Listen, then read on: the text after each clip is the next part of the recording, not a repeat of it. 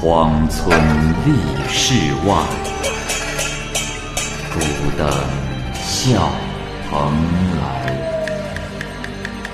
雁作人间雨，旷世岂了斋？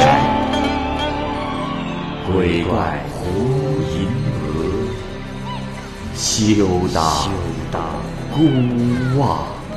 孤望白话《聊斋故事》，《聊斋故事》之安七岛，蚂蚁播讲。常山人刘洪训、刘中堂啊，有一次出使朝鲜，同行的还有一位武官作为他的副使。到了朝鲜后，刘洪训听说这里有座安七岛，是神仙们居住的地方，就想乘船前往游览。朝鲜国中的大臣们都说不行，要让他等待一个叫做小张的人。原来，安七岛和世人不相往来，唯有岛上神仙的弟子小张，每年到朝鲜来一两次。有谁想去岛上，就必须要向小张说明。如果小张答应了，那么坐上小船后会一路顺风，安然抵达。如果小张认为不可以，而自己却硬要去，那么就会在海上碰上飓风，把船掀翻。过了一两天，朝鲜国国主召见刘洪训，刘洪训入朝拜见。他看见殿上还坐着一个人，约三十岁左右，头上戴着棕边的斗笠，身上配着宝剑，面目清秀，神色庄重。刘洪训一问，才知道他就是小张。于是刘洪训表明了自己想去安七岛游览的愿望。小张呢，允诺了，但同时又说：“你的副使不能去。”接着，他又和刘洪训出了宫殿，把刘洪训随行的人员看了一遍，说：“只有这两个人可以随他去。”然后呢，他们就准备好船只，由小张引领着出发了。刘洪训在船上不知道走了多少水程，只觉得耳边风声习习，好像腾云驾雾一般。大约过了一个时辰，就到了安琪岛。当时天气非常的寒冷，可是登岛一看，气候温暖如春，满山遍野都盛开着鲜花。小张把刘洪训引入洞府，里边呢有三位老人盘腿坐着，坐在左右两边的老人见刘洪训来了，神情淡漠，好像没有看见他似的。只有居中坐着的老人站起身来迎客，二人相互见了礼，然后。分主客坐下，老人又叫小童敬茶。这时，小童端着盘子走出去，来到洞外。洞外的石壁上啊，插着一只铁锥，锥子尖呢深插在石洞里。小童把锥子一拔，石洞就立刻喷出了一股水来。小童用杯子接住，接满后，他又把石锥插回原处。堵住了水流。小童把茶端到了刘洪训面前，刘洪训一看，茶水的颜色是淡绿色的，他试着喝了一口，凉的牙齿直打颤。他嫌这水太凉了，就放下不喝。老人看见了，就看看小童，用下巴暗示了他一下。小童呢，便把茶水拿走，自己把剩下的水一饮而尽，然后。仍来到刚才的石壁前，又拔出锥子，重接了一杯，回到洞前，端给了刘洪训。刘洪训再喝这杯茶，只觉得芳香四溢，热气扑鼻，好像刚刚烧出来的，心里不觉是暗暗称奇。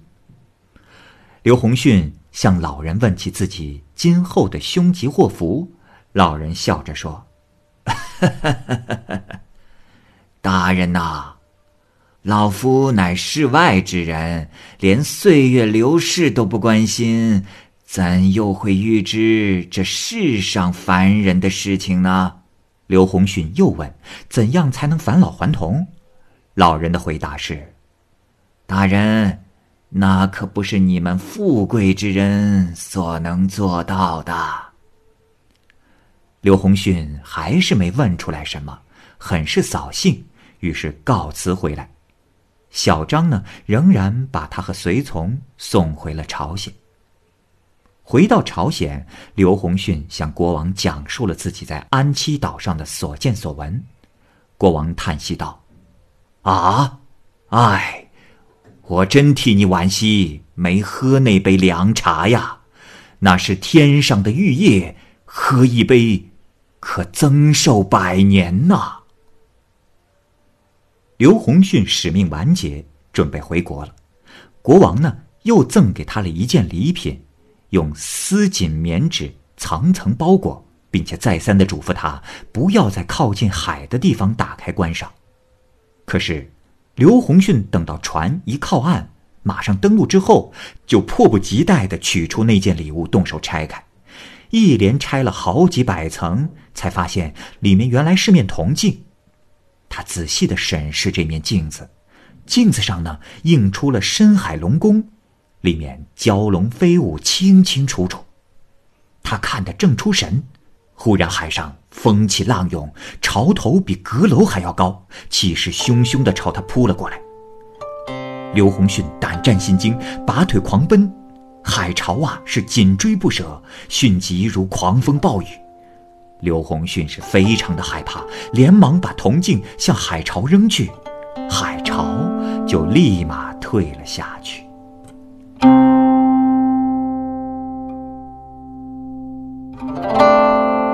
王司马，新城人王继文做大司马的时候，镇守北方边塞，曾让工匠啊铸了一柄大刀，有一尺多宽，重好几百斤。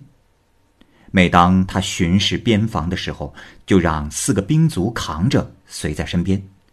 他停在哪里，就让随行的人把大刀放在地上，故意让北方边塞的人去提。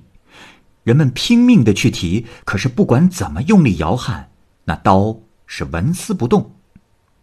王司马呢，又暗中让人用桐木按照这柄刀的样式做了一把刀，宽窄大小丝毫不差，再贴上银箔，使它看上去就和那柄真的刀是一模一样。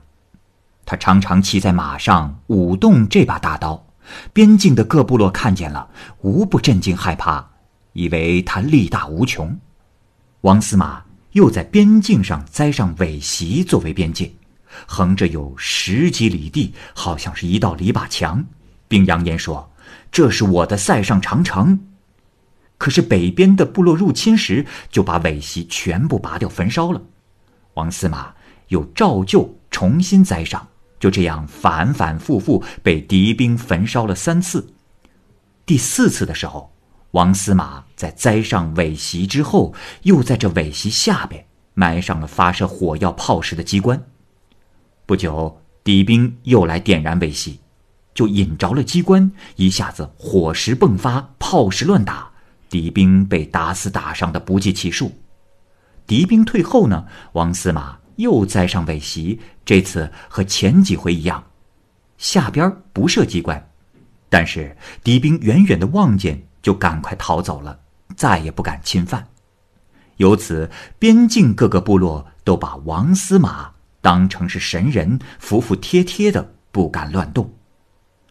后来，王司马年老退休，回家隐居。可是塞上又传来了敌兵入侵的消息，皇上是再召王司马出征。可这时，王司马已经是八十三岁了，他勉强支撑着病体向皇上辞行。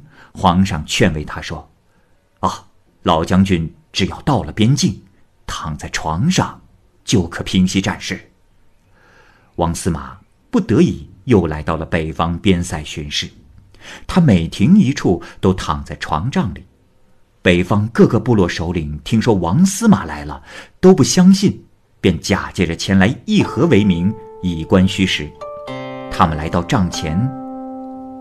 见木帘打开，王司马坦然卧在床上，便慌忙倒身下拜，满脸惊慌地退了下去。从此以后，边境上又安定了下来。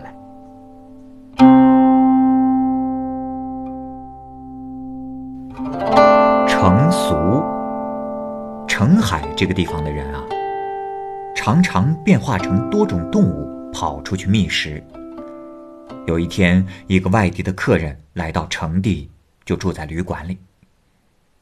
忽然，他看见一群老鼠跑进了米缸，就过去一看，这老鼠就全跑了。不多一会儿，这群老鼠又回来了，于是客人就耐心的等着老鼠全部进入了米缸，就悄悄的走过去，猛地用东西将米缸的口盖上，用水瓢往里面灌水。就这样，不多会儿，老鼠就全部淹死了。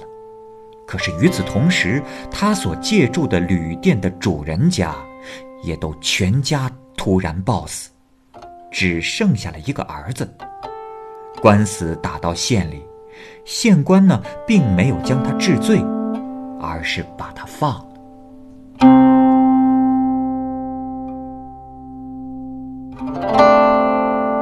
辽阳君。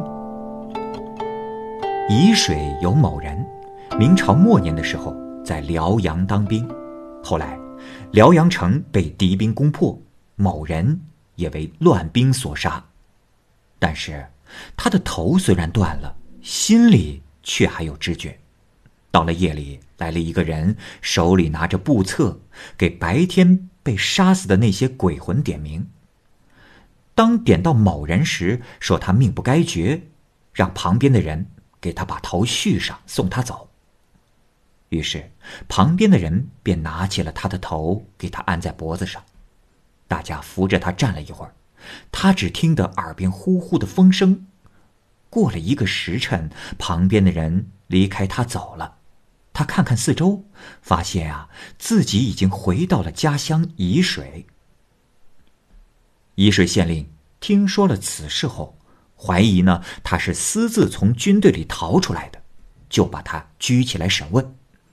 他就把事实的经过讲了一番，但是县令不肯相信，又仔细的审视了他的脖子，这一点儿也没有曾经被砍断的样子。于是县令要把他按私自逃跑的罪论处。某人说：“大人，我的话没有凭证。”您可以先将我压在狱里，断头的事我可以编造，那破城的消息可不能造假呀。假若辽阳城安然无恙，到那时你再治我的罪也不晚。大人冤枉啊！县令觉得他说的话有道理，便将他暂时的关押了起来。过了几天，辽阳城被敌军攻破的消息传来了，时间日期。和某人说的完全一样，于是县令就把某人给释放了。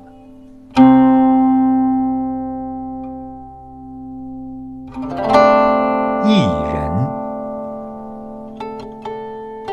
某县有个乡下人，平常不务正业，游手好闲，是个无赖。有一天，他早晨刚起，就被两个人捉住，一直啊。把他带到了集市，看见有个屠夫正举着半扇猪往肉架子上挂，那二人就极力往猪的身上推挤他。一会儿，他便觉得自己的身体和猪肉是合二为一。那二人后来离开了。不久，屠夫开始卖肉，提刀就割，刀每割一下，他就一疼，而且是痛彻骨髓，难以忍受。后来，他家隔壁的老翁也来买肉。老翁和屠夫呢，不住的争论秤高秤低、搭肥添瘦。屠夫啊，就一片片的来回割取，他呀，就如同被镰刀碎剐，惨痛万分。直到肉卖光了，他才脱身回去。到家的时候，日头已经很高了。家里人问他为什么今天起得这样晚。于是呢，他就把刚才的经过详细的说了一遍，接着又把邻家的老翁请来一问，果然，老翁刚刚买肉回来了，与他说的斤数片数是分毫不差。仅仅一个早晨，此人就受了一番凌迟之苦，真是奇闻呐！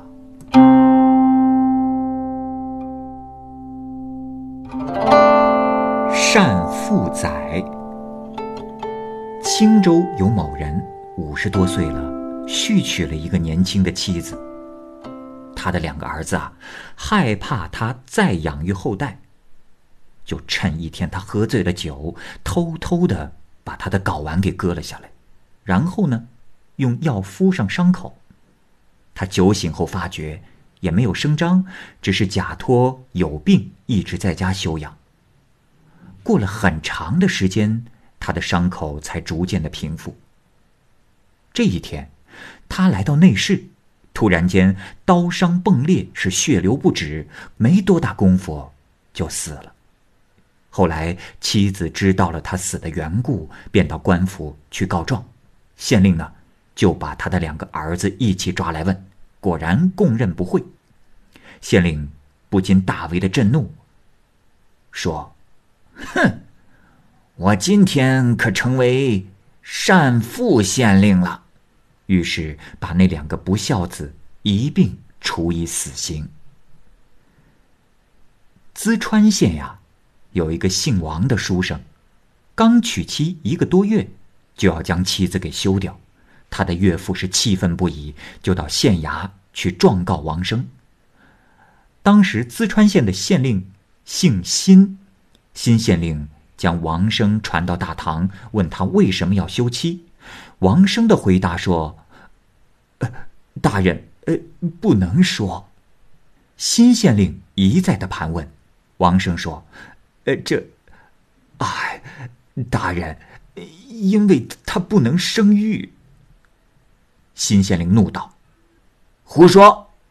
新婚只有月余，你怎就知道他不能生育？”王生扭扭捏捏半天，才吞吞吐吐的答道：“这，哎，他，呃，他那里长得太偏了。”新县令听后笑道：“呃，这，古人云齐家治国平天下，现在却知偏之为害，乃是家之不齐呀。”这件事可以和单父载并为笑谈。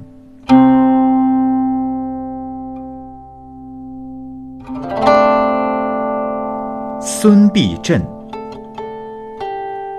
孙必振呐，有一次外出渡江的时候，正好碰上狂风暴雨、电闪雷鸣，舟船摇摇晃晃，像要翻船，船上的旅客是非常的惊慌。这时，在风云雷电中，忽然出现了一个金甲神人，手中呢拿着一面金字牌，好像在小于船上的人们。大家纷纷抬头仰视，只见上面清清楚楚的写着“孙必振”三个大字。于是啊，大家对孙必振说：“呃，一定是你有什么罪恶，呃，现在遭到上天的惩罚，你。”自己到别的船上去吧，不要连累我们。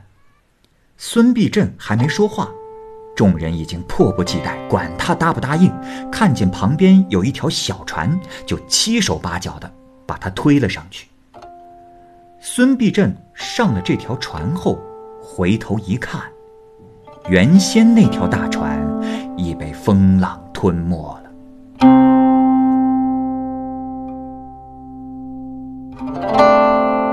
岩石。王仲超说：“洞庭湖的君山之间呀，有一个洞，它的高度可以容纳一条船进出，而里面呢又深又暗，不知道有多深。湖水一直流入洞中。王仲超曾经举着蜡烛，乘船进去。”只见两边的石壁都是黑色的石头，色泽如漆，用手按上去却是发软。他用刀一割，就像是割开干硬的腐物。于是呢，就将其制成了砚台。等到出了石洞，这黑石被风一吹，立马就会变得坚硬凝固，胜过用其他石头制成的砚台。用来研墨，果然是上等佳品。只是舟船游人在石洞里来来往往，穿行不息，可是对于石洞当中的石头却不知取用。看来，这好东西也只能靠好事猎奇的人来品评享用了。